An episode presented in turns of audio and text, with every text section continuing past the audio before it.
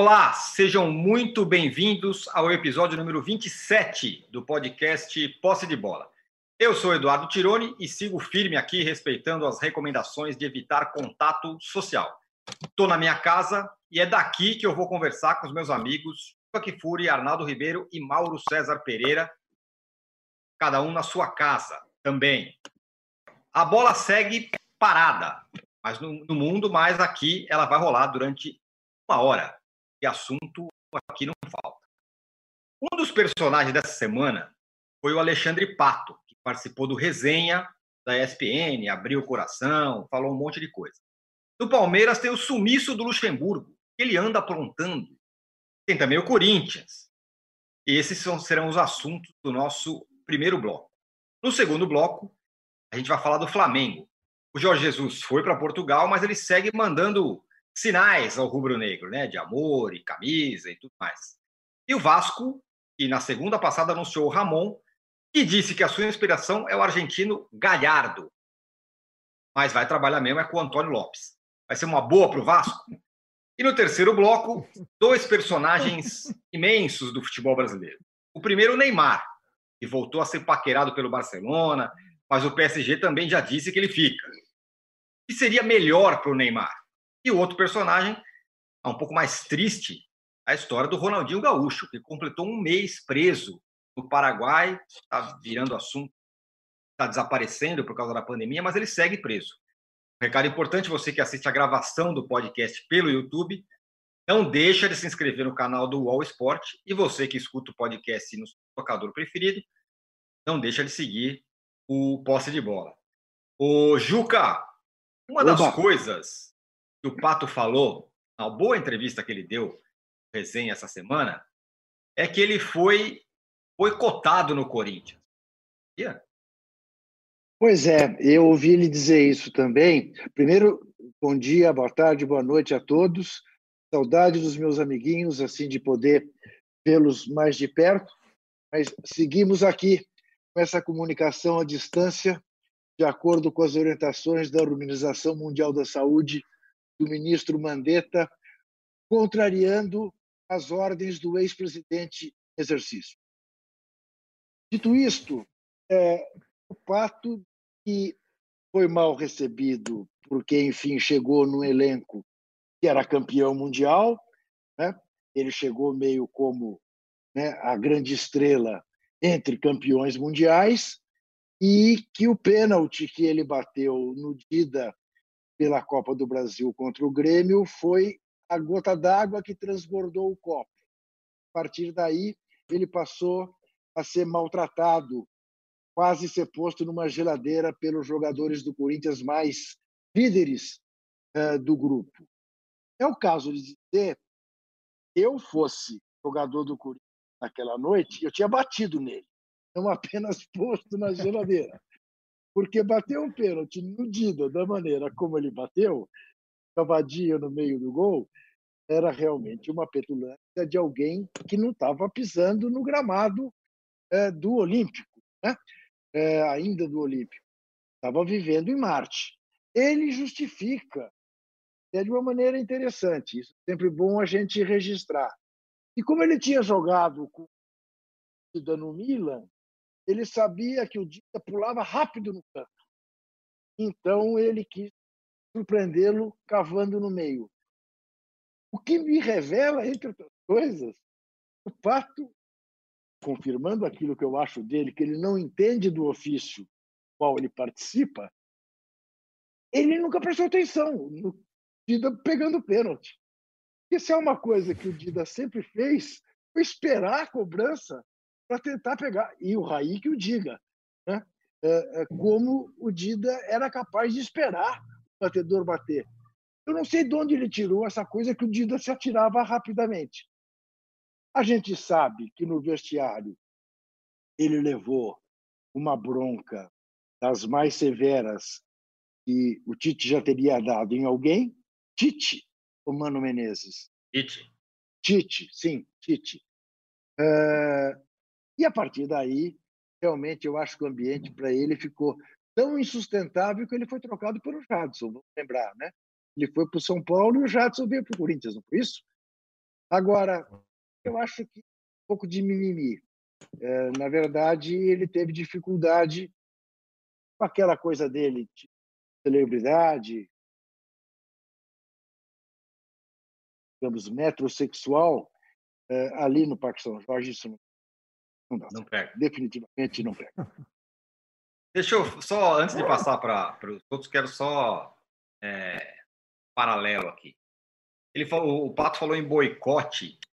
É, será que o Thiago Nunes está passando por algo, não esse tipo de boicote, mas por uma forasteiro chegando no Corinthians e dando se enquadrar para ser aceito? Então, veja, eu acho que ali o, o problema do Thiago Nunes, claro, ele chegou ali para mudar feito que a torcida do Corinthians não aguentava mais de ver o Corinthians jogar. Tá? Então, e chega lá para quebrar paradigma, né? Para usar uma expressão moderna. Foi lá quebrar paradigma. Mas eu acho que chegou com um pouco de sede demais ao pote, sem entender muito ainda naturalmente a cultura uh, do Corinthians. E aquele regulamento que ele estabeleceu de enxofre, eu acho que pegou muito mal entre os jogadores. Pelo menos essa é a informação que eu tenho. A coisa de ter que esperar todo mundo acabar de jantar, de acabar de almoçar para levantar. Ele estabeleceu regras que, entre as cobras criadas do Corinthians, deve ter criado mal-estar. E mexeu, e aí eu acho que a diretoria foi fartamente responsável, né? É, mexeu no Ralph da maneira como. Então, ele não teve uma entrada simpática. E isto acaba cobrando o seu preço. Eu tenho para mim que os jogadores não estão fazendo muito dispostos a fazer aquilo que ele determina. Pelo menos é o que a gente a gente viu um começo muito esperançoso, né? Já de diferença de estilo de jogo, isso foi se perdendo, se perdendo. Na verdade, não é que o Corinthians foi incapaz de progredir. O Corinthians foi regredindo a cada jogo. Isso, me parece, tem a ver com um relacionamento uh, ruim entre ele e os jogadores. O Arnaldo, relacionamento ruim no Corinthians e tal, mas no, no, São Paulo é o contrário, né? Todo mundo adora o Pato, a torcida do São Paulo adora o Pato. Queria entender isso. Por que, que a torcida do São Paulo gosta tanto do Pato?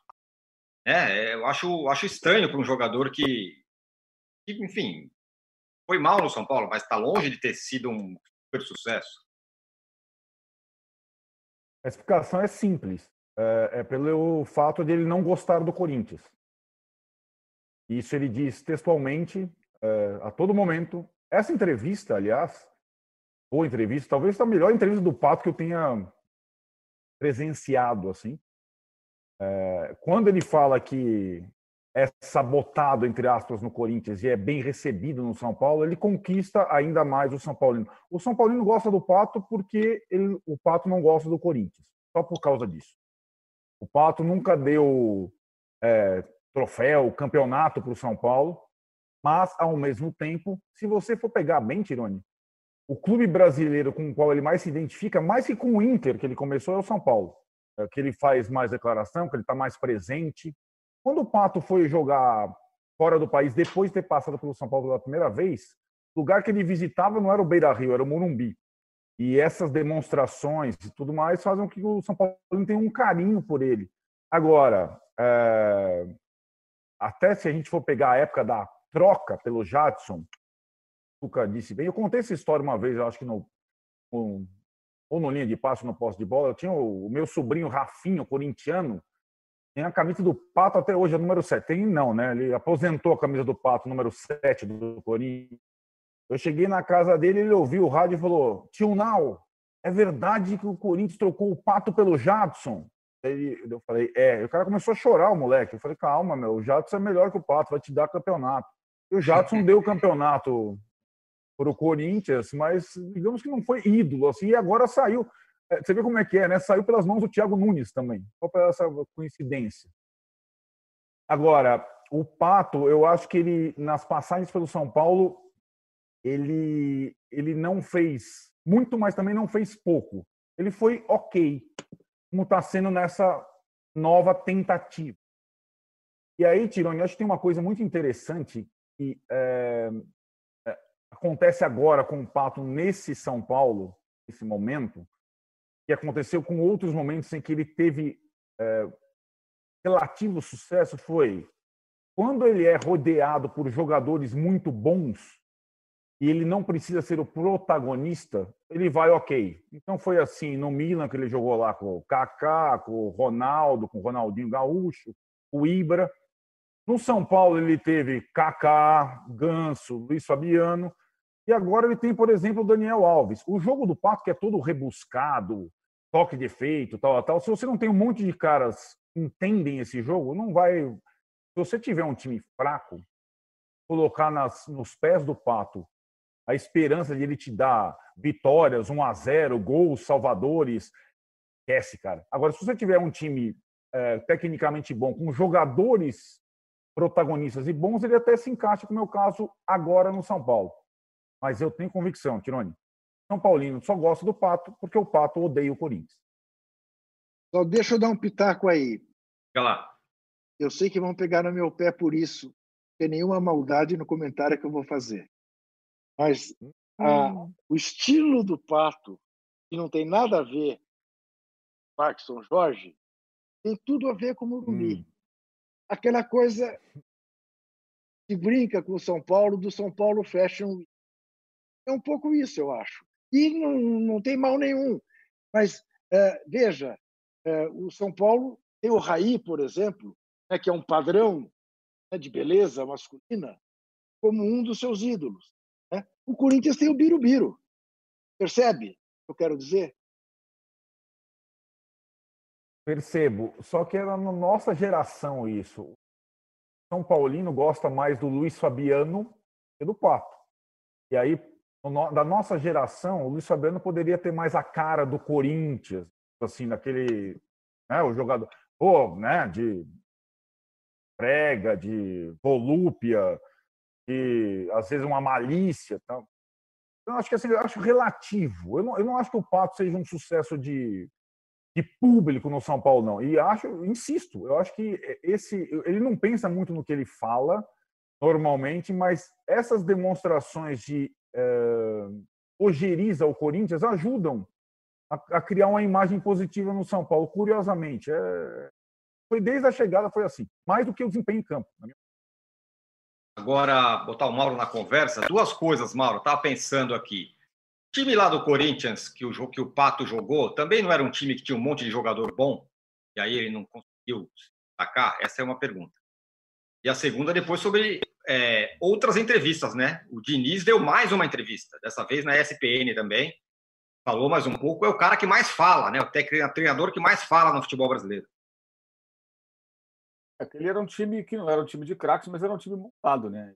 Teve dificuldade de entrar. O Pato no Corinthians acho que foi reflexo de megalomania dos dirigentes, no momento que o Corinthians tinha uma dívida controladíssima de 111 milhões de reais, conquistou todos os títulos que sempre sonhou, e resolveu comprar um jogador por 15 milhões de euros à época, né? É, na época era muito mais do que hoje, você falar em alguém contratar 15 milhões de euros. Né? Uma cifra muito, muito mais distante da nossa realidade, que hoje. Ainda é muito dinheiro, evidentemente, mas na época era mais. É, é, dali você vê uma série de outras decisões equivocadas, é, qual delas a aventura do estádio da, como estádio de Copa do Mundo. Quando a gente tem uma série de problemas financeiros, a maior dívida do Brasil, se você colocar no pacote do estádio. E esse mês é o mês de balanço, né? Agora em abril tem que divulgar os seus balanços. Só que o estádio do Corinthians não entra no balanço do clube, porque é uma outra empresa, aquelas coisas. Mas, no fundo, é, é tudo a mesma coisa, porque o dinheiro tem que sair do clube futebol para poder bancar o estádio, que, aliás, parado está dando mais prejuízo ainda. Né? É, quanto ao Diniz, assim, é aquela coisa, o técnico que está num momento. Tudo parou. O mundo, o mundo congelou tudo, né? Parou. Parou no momento bom para ele. Então, eu já falei isso aqui, está sendo é, é até superestimado. Dois jogos é, com ótimos resultados, depois de dois jogos sofríveis em matéria de resultado e o primeiro jogo vergonhoso, a derrota lá para nacional e de repente tudo mudou. Então, para ele está confortável falar. Tá aproveitando para falar e tal, tudo bem. Acho que não teria falado nada de muito diferente daquilo que já falou em outras entrevistas. Até porque a mesma pessoa vai, falar o que de diferente? Não tem jogo acontecendo e tudo. Está falando as mesmas coisas, é um cara inteligente, está mais tranquilo, está mais seguro. É, mas acho que tem que esperar voltar, repito, falei semana passada, São Paulo precisa voltar a jogar para que o Fernando Diniz é, mostrar, comprovar, confirmar a boa fase com mais jogos, uma sequência de jogos. Boas atuações já teve, mas aí faltou resultado. Agora teve resultado e boas exibições, mas logo depois de exibições muito ruins, segundo tempo lá fora, é, no Peru, né? E, e, o jogo dos reservas lá. Ah, mas era o reserva, mas foi feio, né? A derrota para o Botafogo de Ribeirão Preto, time meio preguiçoso. Depois não, mudou isso, mas essa é uma situação atípica, né? Que é, o fato de tudo ter parado, o futebol ter parado, deixa uma imagem. Por exemplo, tem gente que fica questionando: ah, o Liverpool foi eliminado da Liga dos Campeões, né? Pô, não vinha na fase boa e tudo. Pois é, tudo que foi feito foi esquecido. Só alguns tropeços na, nas últimas semanas antes da, da, da interrupção do futebol é, é, e da quarentena é que vale. Não é assim. Olhar o todo. E o todo ainda não está completo, não. Está num caminho até interessante, ao que tudo mais está completo. O técnico que está numa situação confortável, ele fala toda hora. E é até bom para ele falar, é bom para ele. Acho, acho que ele está aproveitando bem esse momento, faz bem. Agora, Mauro, só para completar com você, depois eu quero passar para o Arnaldo uma outra coisa. É, você falou que teve essa conversa com o César Grafietti aí, e tem a questão pagamentos do São Paulo, né? São Paulo quer reduzir pela metade é, ganhos dos seus principais jogadores, os jogadores não aceitam e a situação financeira ali não é das melhores, né? Já era ruim, fica pior. É, eu conversei com o César Grafietti, ele, ele, ele diz o seguinte, que se o futebol brasileiro não voltar até julho, né, ou seja, até o final de junho tem que voltar. Se entrar em julho sem futebol, está muito ruim vai ficar complicado demais para a maioria dos clubes, é claro. É evidente que não, cada um tem a sua situação financeira. Vai complicar muito, porque parado desde o final de março, abril inteiro, maio inteiro, se entrar é, junho julho, quatro meses, não, não, vai dar, vai ter clube realmente com muita dificuldade. Mas estamos ainda no começo de abril, né? então vamos aguardar para ver o que vai acontecer, se vai voltar o futebol sem público, que já seria importante, porque você volta a receber a televisão, você começa pelo menos a movimentar a economia do futebol.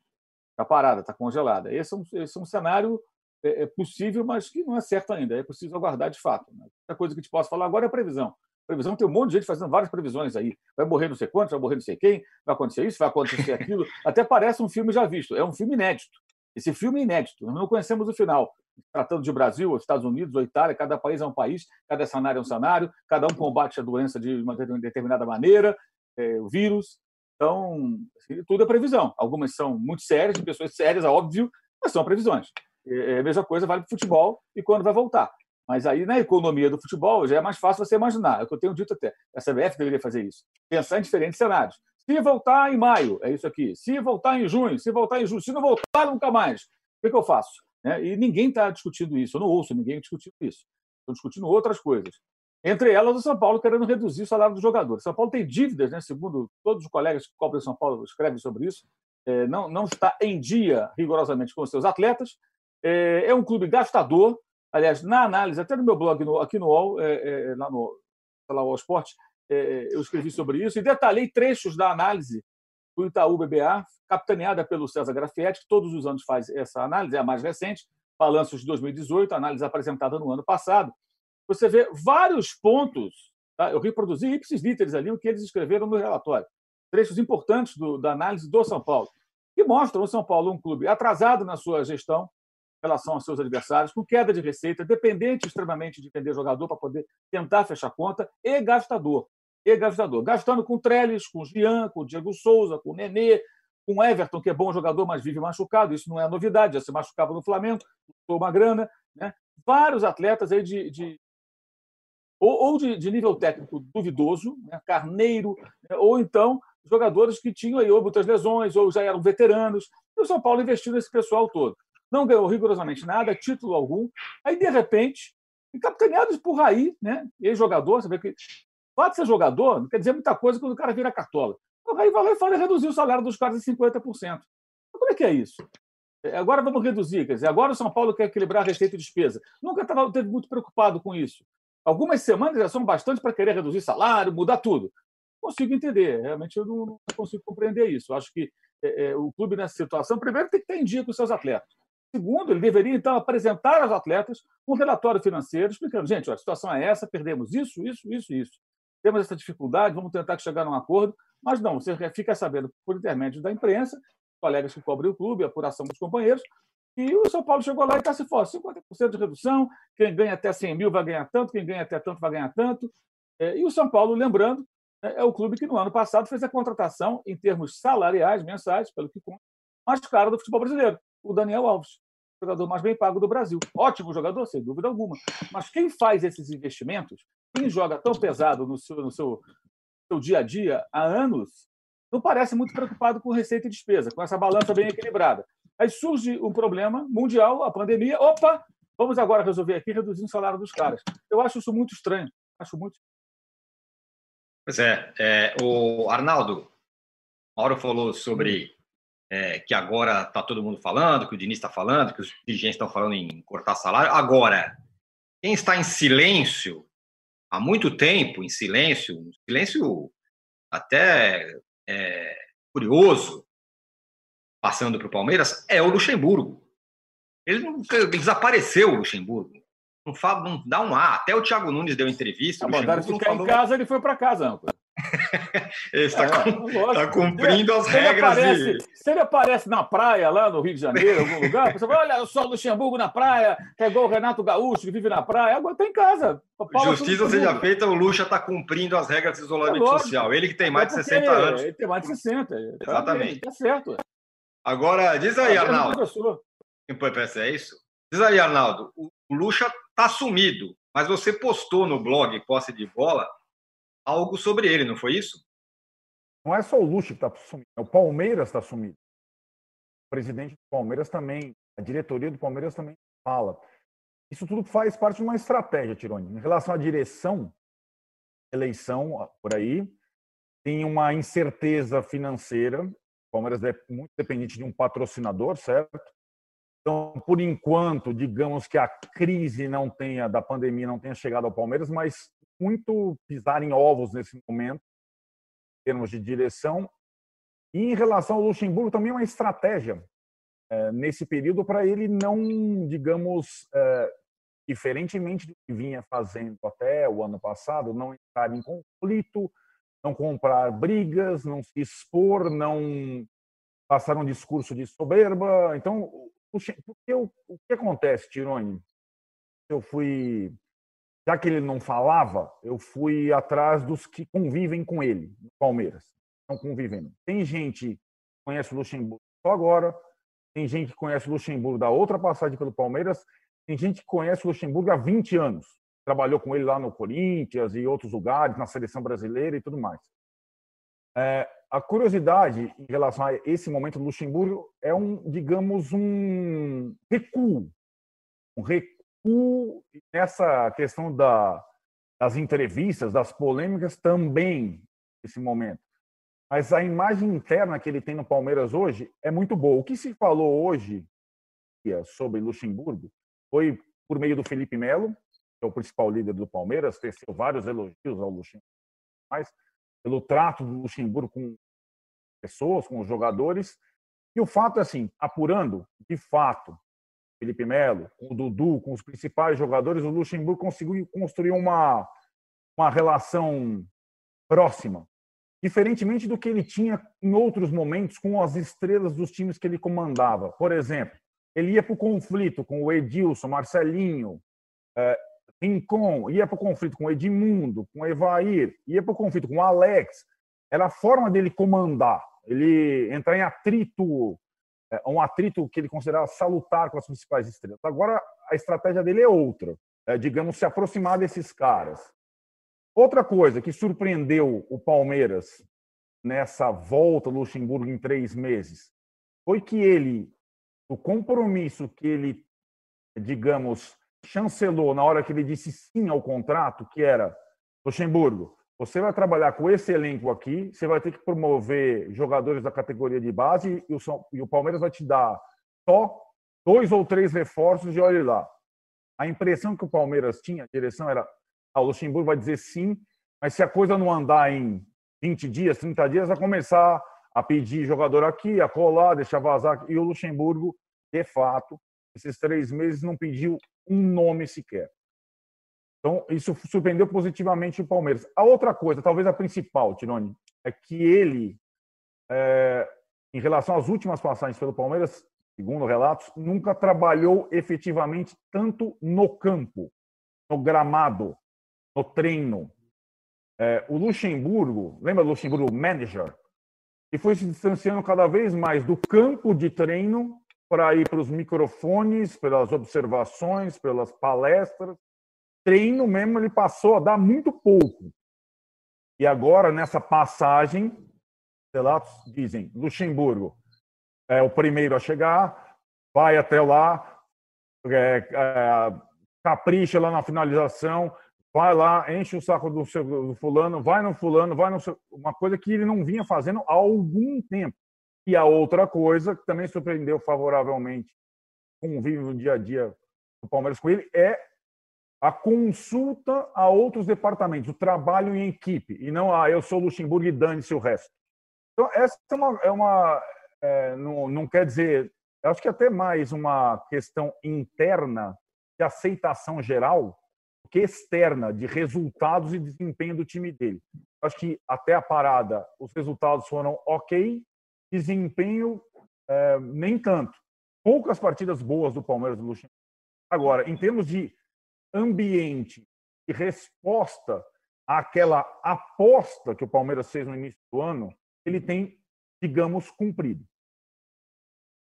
Juca, temos o é. Nil Maracanã e agora temos o Nil Lucha, é isso? Você sabe que ouvindo, eu não tenho muito a acrescentar, ou nada a acrescentar em termos de informação ao que o Arnaldo eh, comentou, até porque o Arnaldo é que tem, fez essa, essa busca. Mas enquanto eu ouvi o Arnaldo, eu me lembrei de uma conversa que eu tive muitos anos atrás, uma figura adorável, infelizmente, eu muito precocemente, Marcos Mora, que foi, na verdade, Sim. era quem tocava o esporte, dia a dia do esporte da TV Globo. É, muita gente deve muito ao Marquinho Mora. E o Marquinho Mora contava a diferença entre a Globo nos tempos do Boni e a Globo nos tempos da Marluce, lembra-se? Da Marluce, que assistiu a TV Globo? Uhum. Então, dizia o seguinte: quando a Globo, nos tempos do Boni, dava 85%, 90% de audiência, havia uma insatisfação diária da Globo. O Boni reclamava o tempo isso aqui está uma merda, isso aqui é uma merda, isso aqui tem que fazer de novo, isso aqui não sei o quê. Era um terror. Jogava água em cima de todo mundo e punha fogo nas equipes em busca de mais audiência, mais audiência, mais audiência. Nunca estava feliz. Aí o Boni sai. Entra a Marluce no lugar do Boni. A audiência cai, eu dizia o Marquinho. A gente dava 80, 85, 90 e ninguém estava feliz. Hoje a gente dá 30, 35 e está todo mundo feliz. Ah, Marluce disse que está tudo muito bom, está tudo, mundo, tá tudo ótimo, está todo mundo feliz. Me parece que é assim em relação ao Luxemburgo. Quando ele fazia times que a gente gostava de ver jogar, era uma coisa permanente de tensão, de briga daqui, de briga colar. Hoje está tudo em paz e o Palmeiras não está jogando nada. Quer dizer, está com resultados que são é, bons, é, é o vice-líder geral do Paulistinha, que também não acrescenta muita coisa, mas do ponto de vista de ver jogar o time, o desempenho do time deixa muito a desejar. Muito bem. Mauro, é, as conversas do Luxemburgo e a sua citação interna estão funcionando não?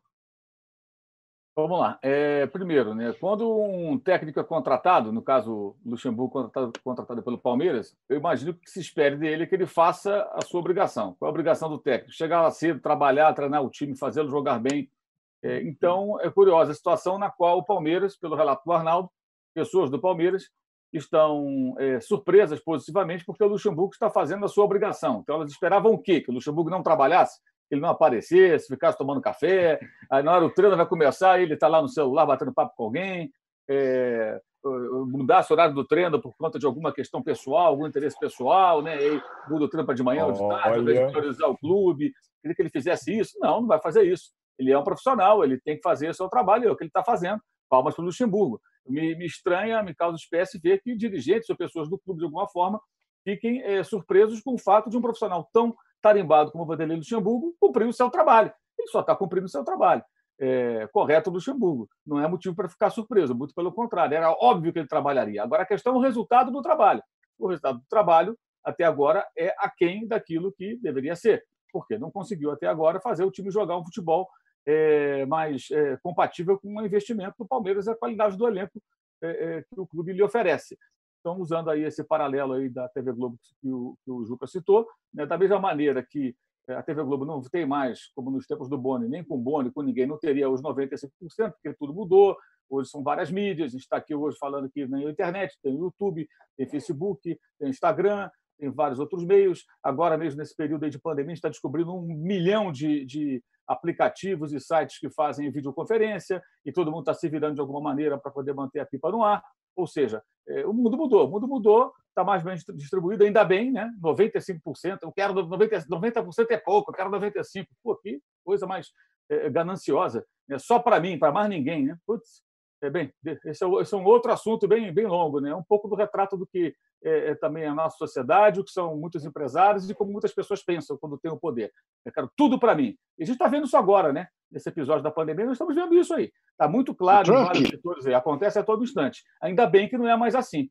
Da mesma forma que mudou, e não tem bone que faça hoje, qualquer emissora de televisão tem 95%, porque está tudo mais fatiado, ainda bem, gera mais emprego, mais pessoas trabalhando, mais oportunidades, mais opções para quem consome informação e entretenimento é, também mudou o futebol. Então, o que o Luxemburgo pode fazer em campo hoje, com toda a sua dedicação, não é garantia de um futebol compatível com o que o Palmeiras precisa apresentar para enfrentar seus principais adversários e dentro de um nível é, é, que o futebol de hoje exige. Então, acho que está tudo está um pouco distante ainda, o resultado ainda não, não, não, aparece. Só que o Luxemburgo ele conta com a boa vontade muito grande de muita gente, na imprensa, inclusive ele, Murici Ramalho, tudo mais, né?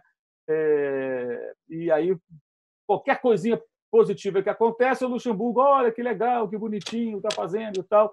Não está fazendo apenas a obrigação dele, e estou até elogiando por isso, que legal que ele está fazendo a sua obrigação. É, isso também faz parte de todo esse contexto, como é, é, é tem sido falado ultimamente, eu até falei sobre isso bastante ontem, gravei vídeo aqui no YouTube e tudo, essa questão da tentativa de desconstrução do Romário. Cada hora é um setor. Uma hora é o Arnaldo Ribeiro, outra hora é o Guga Chakra, outra hora não sei quem. Ah, porque o Rivaldo foi melhor, o Careca foi melhor. Nada disso. Isso aí é a tentativa de desconstruir, desconstruir o Romário, o que o Romário realizou no futebol e na seleção brasileira, já que as pessoas dão tanta importância para a seleção brasileira, né?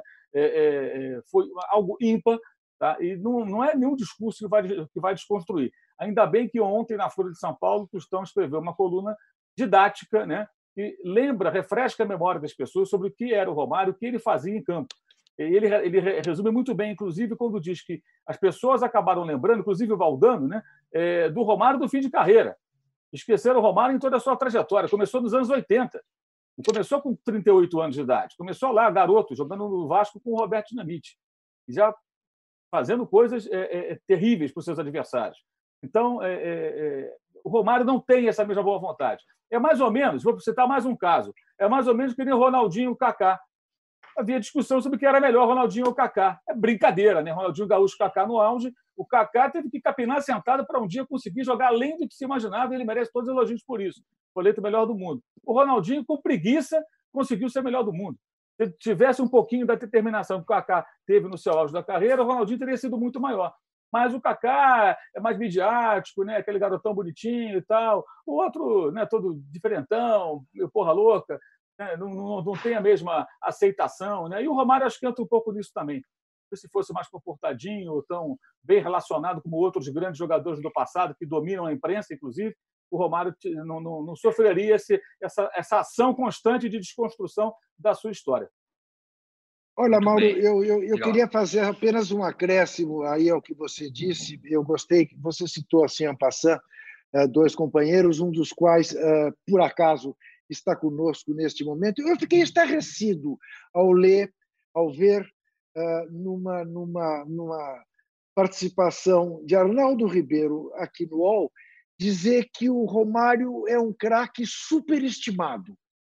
E ele compara, dizendo, por exemplo, que o Careca era melhor. O Careca foi um baita jogador, gênio, Agora, Romário, Coutinho e Reinaldo do Galo foram na zona do Agrião, aquilo que o João Saldanha definia como a grande área, absolutamente incomparáveis da história do futebol mundial.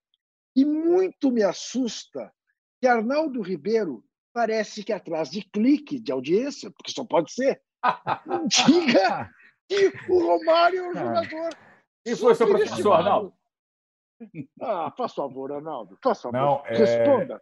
Defenda-se. É eu, eu, fico muito, confort, muito, confort, muito confortável falar com o Romário, porque eu peguei ele começando, trabalhei muito com ele e assim, e, e tenho essa convicção. Eu acho que eu, eu, eu discordo do Mauro, eu acho que tem uma boa vontade gigante com o Romário. É, e admito que ele foi um cracaço e na zona do, do Agrião talvez incomparável, só que futebol não é só zona do Agrião. Quando eu falo da comparação com o Careca, é que o Careca foi o melhor jogador brasileiro por muito tempo e era um jogador é, que não atuava só na zona do Agrião, né? ele jogava mais ou menos na posição do Zico. Aí sim, acho que a comparação é melhor. É, o Zico maior que o Careca, mas o Careca jogava como um ponta de lança. Só que assim, é, o Romário é o símbolo desse país. Essa é a questão. O Romário é o Romário é o, é o do país que só conta a história dos vencedores. O Romário, como atleta, como, como jogador e como pessoa, ele foi uma das pessoas mais individualistas, egocêntricas é, de todos os tempos no esporte brasileiro. E aí, ele tá um ranking de soberba, ele o Luxemburgo, olha, uma boa competição, hein? Tanto que eles não se bicavam, né? É um ranking, é um ranking complexo. Então, o Romário tem várias atitudes agora como uh, político decente, sobretudo em relação às causas das pessoas com deficiência e tudo mais. Como atleta, foi uma das pessoas mais egocêntricas, pouco preocupadas com colegas, pouco preocupada com o outro e assim não tem é admiração a pessoa que é dessa forma por é mais bom jogador, por mais bom jogador que ah, nós, nós, nós estamos misturando as coisas, como o Luxemburgo é como o Kaká. O Kaká tem o mérito de ser assim é, limitado, mas ter tentado o máximo. Eu não acho a postura é, do Ronaldinho, a gente vai falar mais para frente, que largou porque quis, do Romário porque veio jogar no Brasil porque achava mais confortável, não precisava treinar e do outro e do que pode estar acontecendo com o Neymar, eu não acho louvável, eu não acho, eu não acho que são coisas admiráveis. É, por mais que o talento na pequena área seja demais e tudo mais, é, beleza, foi um cracaço, mas eu não, não conta com a minha admiração mesmo. E é superestimado, sim, porque mas, ganhou. Arnaldo, lógico, mas, Arnaldo, mas é, o Brasil da fila. Aí tem dois pontos. Primeiro, é um equívoco afirmar que ele é o cara só da pequena área. Você está pegando o retrato do final da carreira dele. Ele foi muito mais sim. que isso. E assim, a questão, o que eu falei do Romário em relação aos uhum. outros é em campo.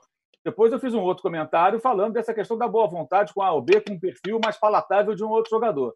São duas coisas distintas. Concordo com relação a isso, até já falei outras vezes. Eu acho até que o Romário foi muito prejudicial ao futebol do Rio de Janeiro, quando, nos anos 90, uhum. ele voltando ao Brasil, ele é, gravou até música lá, gra treinar para quê, não sei o quê, e o futebol já tinha mudado. Era necessário uma, uma, uma postura, mais profissional. O Luxemburgo também na época discursava nessa, nessa, nessa direção, porque na época ele de fato ele era a vanguarda, ele estava à frente. Ele já percebia coisas que o pessoal no Rio não uhum. percebia. E o Ronaldo foi o Romário foi o grande responsável por isso também. É, é, agora, a questão de admiração pessoal, concordo que ele era egocêntrico, muitas vezes um pedante é, é até demais. É, é, isso não é algo elogiável né? Como também eu poderia aqui enumerar várias coisas com relação ao Ronaldo também, que eu não simpatizo nem um pouco, especialmente suas alianças com poderosos, né? Eu acho até muito mais grave. Nesse ponto, eu prefiro o Romário, uhum. apesar de algumas idiosincrasias, algumas contradições, né? De conseguir ser amigo de A e de B ao mesmo tempo, que aí é difícil até de entender. Mas, enfim, essa é uma longa discussão. Agora, lá dentro do campo, o que o Romário fazia não era só empurrar a bola para dentro do gol, não. Você acompanhou a carreira dele inteira, inteira você vai lembrar, é, só puxou um pouquinho da memória. Qualquer coisinha, nem precisa uhum. esperar algum, algum VT em, em emissora de televisão. A gente vai aqui no YouTube, pesquisa e vê lá o baixinho fazendo coisas com 19, 20 anos de idade. É, eu acho que o que está acontecendo é que às vezes a gente uhum. esquece o que ele fez além disso. E a comparação de 94 com outras Copas, você não pode esquecer que em 94 o Brasil não chegava nem à final desde 70, vinha de uns seguidos fracassos. A Copa de 90 foi muito marcante pela maneira como o Brasil jogou e foi eliminado pelo Maradona. O Maradona sozinho eliminou o Brasil. Ele foi sozinho mesmo, retirou o coelho da cartola e caixa, eh, tirou o Brasil da Copa. ele era detestado pela comissão técnica, teve briga com o médico, o, com o Lídio Toledo, né? o Zagallo não, não, não, curtia ele, o Parreira não o convocava, só convocaram porque estava com o Uruguai chegando com a faca para colocar no pescoço do Brasil naquele jogo do Maracanã, ele foi lá e decidiu. Aí ele volta na Copa do Mundo e vai decidindo jogos numa atmosfera, num ambiente muito pior do que as outras Copas, que quem jogou 98 2002 jogou muito mais tranquilo, porque 94 quebrou o jejum, uhum. tirou o peso. É que nem a Argentina. Se a Argentina ganhar a Copa do Mundo, a outra Copa vai ser muito mais fácil para se jogar e a seguinte também.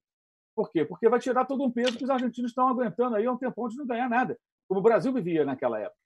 E o Romário foi um personagem assim central, não só no Mundial, mas até na classificação no jogo mais dramático, mais difícil, mais tenso é, até então. Aliás, o mais tenso em muitos anos, fantasma de 50, aquela coisa toda. Então, acho que esse que é o ponto. Agora, eu acho que o âncora pode até anotar no seu. Não no caderninho, que ele coloca tudo no, no, no computador dele de última geração. Uhum. Pode até anotar. Acho que tem várias pautas aqui que estão surgindo para discutir durante esse período aí. Uma das quais, uma das quais, diga-se de passagem, é a atuação política do senador Romário. Lembrou bem o Arnaldo a preocupação dele com portadores de deficiência, mas até isso é fruto de uma experiência pessoal dele por ter uma filha portadora de deficiência. Uhum. Foi o que abriu os olhos dele para essa realidade tem feito acordos da pior uhum. qualidade, da pior qualidade, e inclusive se reaproximou da CBF. Uh, ah, eu sou um fã do Romário dentro de campo, no gramado, e sou um crítico do Romário fora do gramado. Ele é tão oportunista na política como era como jogador de futebol. Muito bem. Anotado, hein? teremos um posse de bola especial, Romário versus Careca. Romário versus Careca. Mas não, falando sério, tem, tem, bons temas aí. Bom, vamos por intervalos desse primeiro bloco. Voltamos em 30 segundos para falar dos cariocas. Voltamos já. Os podcasts do UOL estão disponíveis em todas as plataformas. Você pode ver a lista desses programas em uol.com.br/podcasts. Recebe salário, faz transferência, pagamento, recarga de celular e até empréstimo, tudo sem taxa. PagBank, a sua conta grátis do PagSeguro. Baixe já o app e abra sua conta em 3 minutos. Voltamos para o segundo bloco do podcast Posse de Bola, episódio 27. E agora vamos falar dos cariocas. É, Mauro, vou passar a bola já para você. Duas coisas. O Jorge Jesus foi para Portugal, deixou aqui a sua é, proposta de renovação, e inicial, que seria mais de 50%, foi para lá ficar mandando uns sinais né, positivos para o Flamengo, de amor e tudo mais. Na mesma medida, surgiu essa história aí de que alguns patrocinadores estão colocando o pé no freio. Vai ficar um impasse mais complicado, você acha ou também daqui a pouco tudo se resolve? Eu acho um exagero falar nisso nesse momento. Né? A Adidas atrasou o pagamento ao Flamengo, teria que pagar dia primeiro quarta-feira, foi dia primeiro, não pagou, né? Então, tem um atraso de dois dias úteis, né? Eu acho que é preciso esperar um pouco mais para ver até que ponto isso aí pode ser fluxo de caixa, algum problema contábil momentâneo, é, ter informações mais detalhadas para saber o que acontece. É um calote da Adidas ou apenas atrasou alguns dias? É, e a Adidas é um dos, uma das fontes de receitas do clube. Agora, isso eu acho que não tem muita relação com o Jorge Jesus. O que tem relação com o Jorge Jesus é que mudou o mundo, mudou o futebol, é, os valores não, não deverão ser os mesmos que eram praticados e a negociação deve mudar também. Mas até o dia 20, os jogadores estão de férias, ele também, dificilmente alguma novidade vai acontecer. Até porque em 20 de abril ainda teremos dois meses de contrato para Jorge Jesus. E a partir do dia 20, talvez é, seja possível ter uma noção sobre o que vai acontecer com o futebol. Quando os atletas poderão treinar novamente, é, se vai existir uma perspectiva de voltar a jogar ou não. Né? É, hoje não, se sabe. Talvez daqui a três semanas aproximadamente, pouco menos, né?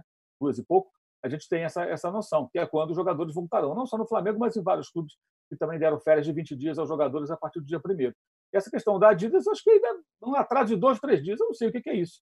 Pode ser fluxo de caixa, pode ser algum problema derivado justamente da, da, da pandemia. É, é não significa que é, ah, não vai pagar, vai dar um calote. Tem um contrato, empresa grande, a Adidas que também veste o São Paulo, o Internacional e vários clubes importantes, o Boca, né? Pegou de volta o Boca, que estava com a Nike, e o River também. Estamos falando de uma das maiores empresas do mundo nessa área. É, então, atraso de dois dias, eu acho que não é para tratar ainda como se fosse todo mundo. Agora, se amanhã a Adidas quiser rescindir o contrato com o Flamengo, com o São Paulo, com o Inter, aí, opa, aí teremos realmente algo muito relevante. Por enquanto, é algo só para ficar observando e tentando acompanhar para saber mais detalhes e ver o que vai acontecer e se de fato isso vai é, causar algum grande impacto ou não nas finanças do Flamengo e dos outros clubes. Muito bem. Arnaldo, e no Vasco, em contrapartida, é, na segunda-feira passada a gente fez aqui o posse de bola, logo em seguida o Ramon foi anunciado no Vasco. Ex-jogador e disse que a grande inspiração dele é o Galhardo. Sim, ele foi, foi a entrevista. A gente falou ali é, que só o Diniz dava entrevista entre os treinadores, mas o Ramon deu uma entrevista tanto quanto improvisada, sua primeira como técnico do Vasco, até porque nesse período que ele foi empossado, ele jogou contra o Galhardo, né? Várias vezes. E, mas foi curioso, porque assim, é, ao, mesmo tempo que ele disse que o Galhardo o inspira, citou também dos técnicos brasileiros o Renato Portaluppi, é bom frisar, ele também jogou com e contra. É, mas ele vem, é, digamos, num, com a família Lopes é, no, no pacote, né? Então o Antônio Lopes como supervisor e o filho do Antônio Lopes na comissão técnica também. E aí o Ramon, depois de falar da inspiração pelo Galhardo, falou: mas o meu, a minha referência no futebol é o professor Lopes. Então é o chefe, né? O chefe dele. Foi técnico dele lá atrás. Eu até falava, né, Tironi? Ele, a inspiração, o modelo é o Galhardo, mas ele vai trabalhar com o Antônio Lopes. É a realidade do Vasco. Eu, eu acho, pelo que deu para sentir de segunda-feira para cá, entre os vascaínos machucados, mutilados e traumatizados pela passagem do Abel recente, é, é, o fato de o Ramon e o Lopes terem ligação histórica com o Vasco já serviu para um alento. É curioso isso, né? Porque é uma carência, é uma preocupação muito grande em relação a, aos próximos passos do Vasco. E só o fato dos dois, Ramon como ex-jogador e Lopes como treinador, terem ligações e serem, digamos, uh, simpáticos ao Vasco ao longo de todas as suas carreiras, já serviu como um alento. Agora, assim, é uma distância muito grande que a gente está falando, né? É, as discussões sobre a renovação do Jorge Jesus, a questão da pedida salarial em euros, os patrocinadores do Flamengo, o patrocinador Master, as cotas e o Vasco, cara, é muita diferença. Então, acho que o, o, o Vascaíno, os, os sinais esses sinais, uma do sócio torcedor, a outra agora de, de vascaínos trabalhando no clube, sabe-se lá quais, quais condições salariais e tal, já serve como, um, como uma coisa é, quase acalentadora, sabe? É, mas é uma diferença muito grande. Né? Parece que é, são outros mundos. Parece que a gente está falando de, de ah, como o futebol vai voltar na Europa. Aí a gente pensa no Flamengo. Como o futebol vai voltar no Brasil, aí a gente pensa no Vasco. É uma coisa tão distante quanto. É verdade. Juca, eu vou guardar a sua voz para o terceiro bloco. A gente vai falar de Neymar e de Ronaldinho, tudo bem? Sim, mas eu só queria completar dizendo que eu saúdo o fato do Antônio Lopes, aos 78 anos, voltar ao Vasco da Gama. Eu acho muito interessante para vocês que são da terceira idade. E lembrar que o Jorge Jesus vai ser um dos raros casos de alguém que foi para Portugal e não perdeu o lugar. Segue. é, boa. Bom, fechamos o segundo bloco um pouco mais rápido, porque queremos falar de Neymar e Ronaldinho, gaúcho. Voltamos então em 30 segundos para o terceiro e último bloco do podcast Posse de Bola. Já, já voltamos. Os podcasts do UOL estão disponíveis em todas as plataformas. Você pode ver a lista desses programas em uol.com.br/podcasts. Recebe salário, faz transferência, pagamento, recarga de celular e até empréstimo, tudo sem taxa.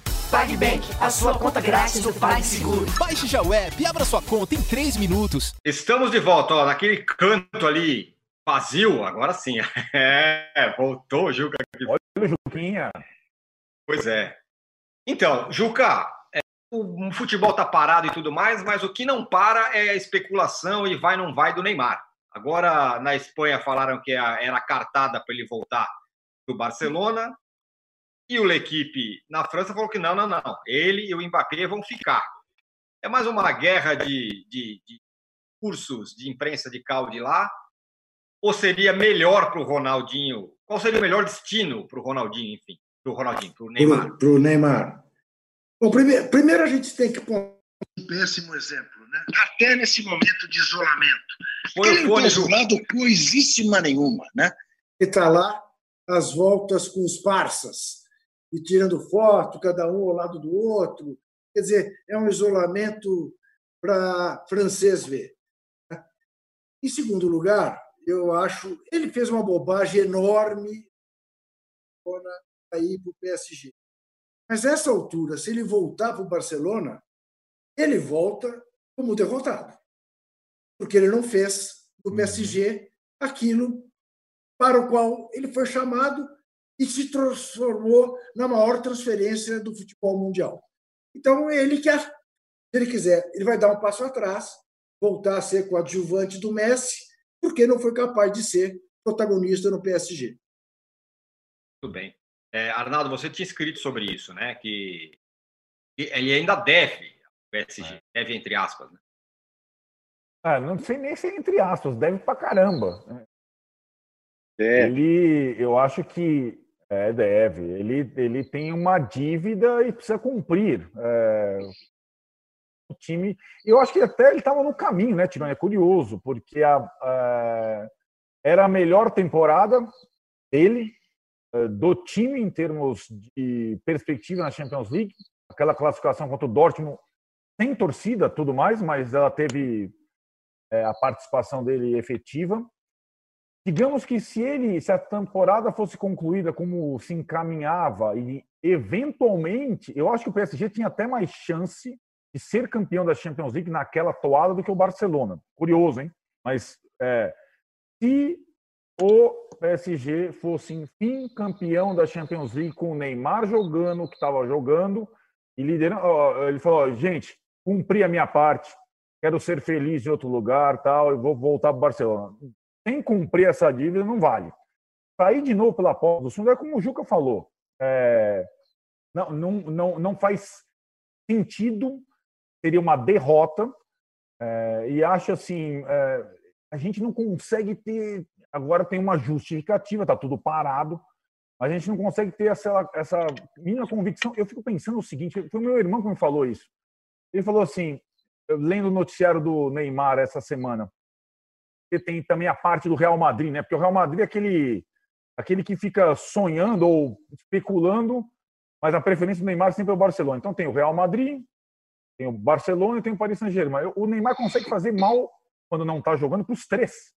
Ele faz mal para o ambiente do PSG porque não consegue ter uma, uma posição clara. Eu vou ficar aqui até levantar um troféu, até é, o time ser vencedor. Faz mal o Barcelona, porque fica. Imagine o Griezmann, os outros caras chegam lá, sempre, toda temporada tem, vai, vai voltar o Neymar, vai voltar o Neymar, vai voltar o Neymar. E faz mal o Real Madrid, que faz uma reformulação, que tem jogadores brasileiros também envolvidos, é, tal, nessa, nessa. Meu, Neymar, conclui um trabalho. Um, conclui um trabalho e depois você pensa no próximo passo. Umzinho, umzinho está suficiente.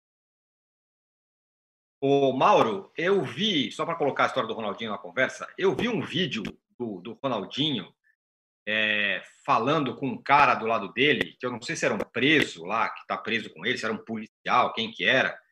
Daquele jeito, o Ronaldinho meio, parece alheio a tudo. Eu não consegui entender se o Ronaldinho está é, tá completamente ainda sem entender o que está acontecendo, ou se aquilo lá era quase que uma, uma forma de sobrevivência na cadeia. O fato é que Ronaldinho segue preso faz um mês, e aí até pode ter, um paralelo, não exatamente um paralelo, mas com, com a história do cara lá que está preso na Rússia, que você também escreveu. É, tenho feito vários textos sobre isso, né? Eu entrevistei os dois advogados do Robson, o advogado da família do Fernando, jogador que hoje está no futebol chinês e o contratou para trabalhar de motorista, né? Como motorista lá na Rússia, ele era atleta do Spartak Moscou, o Fernando, ex-volante revelado pelo Grêmio. E o Robson está há 385 dias preso, muito mais do que o Ronaldinho. E o Robson simplesmente foi preso porque carregava um remédio que não era dele, era do sogro do Fernando, né, a pedido da família. Literalmente entrou de gaiato. O Ronaldinho foi preso porque estava com documento falso. Né? Que prova o contrário, parece que o Ronaldinho pisou na bola. O Robson, coitado, foi apenas ingênuo. É uma pessoa que jamais havia andado de avião na vida. Nunca tinha entrado num avião. Entra nesse avião vai para a Rússia. Pode levar essa mala aqui? O cara vai levar. Não vai, claro que vai levar. Boa fé, leva a mala. Chega lá, abre a mala, tem lá um remédio. Esse remédio aqui é proibido, é considerado uma droga. Ele foi liberado, foi para casa, tudo, começou a trabalhar. Dia ele vai à delegacia, é intimado, comparece junto com os familiares do Fernando. Dali ele não sai mais. Enviado para um presídio depois a 80 quilômetros de Moscou. Esse, esse é o caso que merece atenção. O Ronaldinho que se vire com seus advogados, sei lá que diabo ele arrumou lá com Assis, seu irmão. Sinceramente, estou pouco me lixando, esse é o problema pessoal dele. Agora, o problema do Robson, acho que tem que preocupar a todos nós, até porque o senhor ministro Sérgio Moro analisou que iria tentar, de alguma maneira, ajudar o Ronaldinho quando ele foi preso. Mas até agora nós não vimos nenhuma ação do, do governo brasileiro, tampouco da diplomacia brasileira, ação para valer, para de alguma forma interceder a favor desse rapaz, que comprovadamente é inocente. Até porque a própria família do Fernando admite que o remédio não era dele. E duas caixas, né? Se fosse um traficante também, não ia levar duas caixas numa mala. Ele teria alguma quantidade maior do, do produto para vender lá. Não era o caso, é o que tudo indica.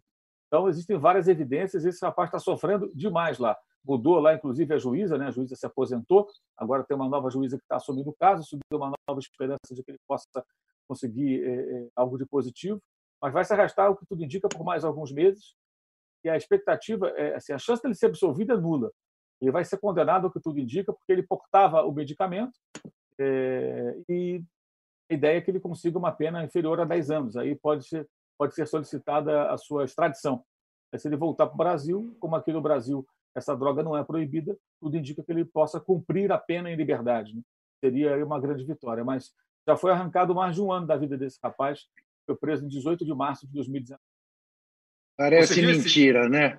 Parece mentira que não haja relações diplomáticas suficientes para resolver essa questão em função da simplicidade do caso, como o Mauro acaba de relatar. Uma droga que aqui no Brasil não é ilegal, que na Rússia é, levada por alguém que ignorava completamente do que se tratava e continua, permanece preso. Por quê? Porque não há nenhum esforço né, por parte do Brasil no sentido de salvar um motorista, mas houve para salvar do nosso futebol. Isso dá a medida da injustiça e da nenhuma uh, competência. Hoje uh, já foi tão competente uh, como é, como foi o Itamaraty. Isso que dá a ter um ministro das Relações Exteriores terraplanista. Se duvidar, ele acha que ele pode chegar a pé até Moscou. Pois é. Para finalizar, Arnaldo, você viu esse vídeo que eu falei do, Ronaldinho? Sim, eu vi. É, é tirou. Eu acho que até a coluna Martim Fernandes explica bem a questão desse mês e como as coisas andaram rápidas naquele início uh, e Ronaldinho foi detido para averiguação, documentos e tal, e a coisa foi caminhou como, como uma concentração de esforços da justiça paraguaia naquele momento. E é, poucos dias depois, com a questão da pandemia, com a paralisação de alguns serviços e tudo mais, a coisa virou muito morosa. Né? Então, teve dois momentos muito distintos. E agora está uma coisa. A, a coisa está andando muito devagar na investigação, Agora, de fato, cara, eu me surpreendi pelo vídeo por justamente esse ponto que você destacou. Ela é como se ele tivesse ali naquele mundo paralelo que ele normalmente vive, né, cara? Ele vive num mundo paralelo, cara, é, desde que ele parou de jogar futebol. Então ele, é, é, sabe, é, é uma coisa ali, ele estava lá quase que numa boa, coisa, porque ele, ele tem essa e assim, dá, dá, chega a dar dó. Mas assim, eu entendo, o cara não pode não ser responsável por, pelos seus atos, ele não é uma criança. É, ele já fez 40 anos, fez 40 anos simbolicamente preso. É, então, assim, eu não, eu não, mas assim, o vídeo não me dá esperança de que esse episódio completamente é, surpreendente vá interferir positivamente na vida dele a partir dali, entendeu? É, uma coisa de uma maior é, atenção às coisas dele, de uma maior dá, dá uma impressão de dá uma impressão de, de alinhação completa que, que às vezes a gente observava e, e afligia que a distância agora tem um fato mais palpável, mas é incrível, o cara vive a parte literalmente. Pois é, senhores, foi pouco tempo, hein, para um futebol que está parado. Fala aí, fala aí, Juca, quer falar? Não, só estamos despedindo já. Foi pouco tempo, mas você vê que a gente arranja assunto para falar. Temos assunto. Voltaremos, então, segunda-feira que vem com outro posse de bola. Obrigado a todos. Desculpe as intempéries no meio do caminho, mas vamos em frente. Chega ao fim esse episódio do Posse de Bola. Lembrando que você também pode conferir mais opiniões e análises nos blogs dos comentaristas do UOL. Posse de Bola tem pauta e produção de Arnaldo Ribeiro e Eduardo Tironi, edição de áudio de Amer Menegassi e coordenação de Diogo Pinheiro.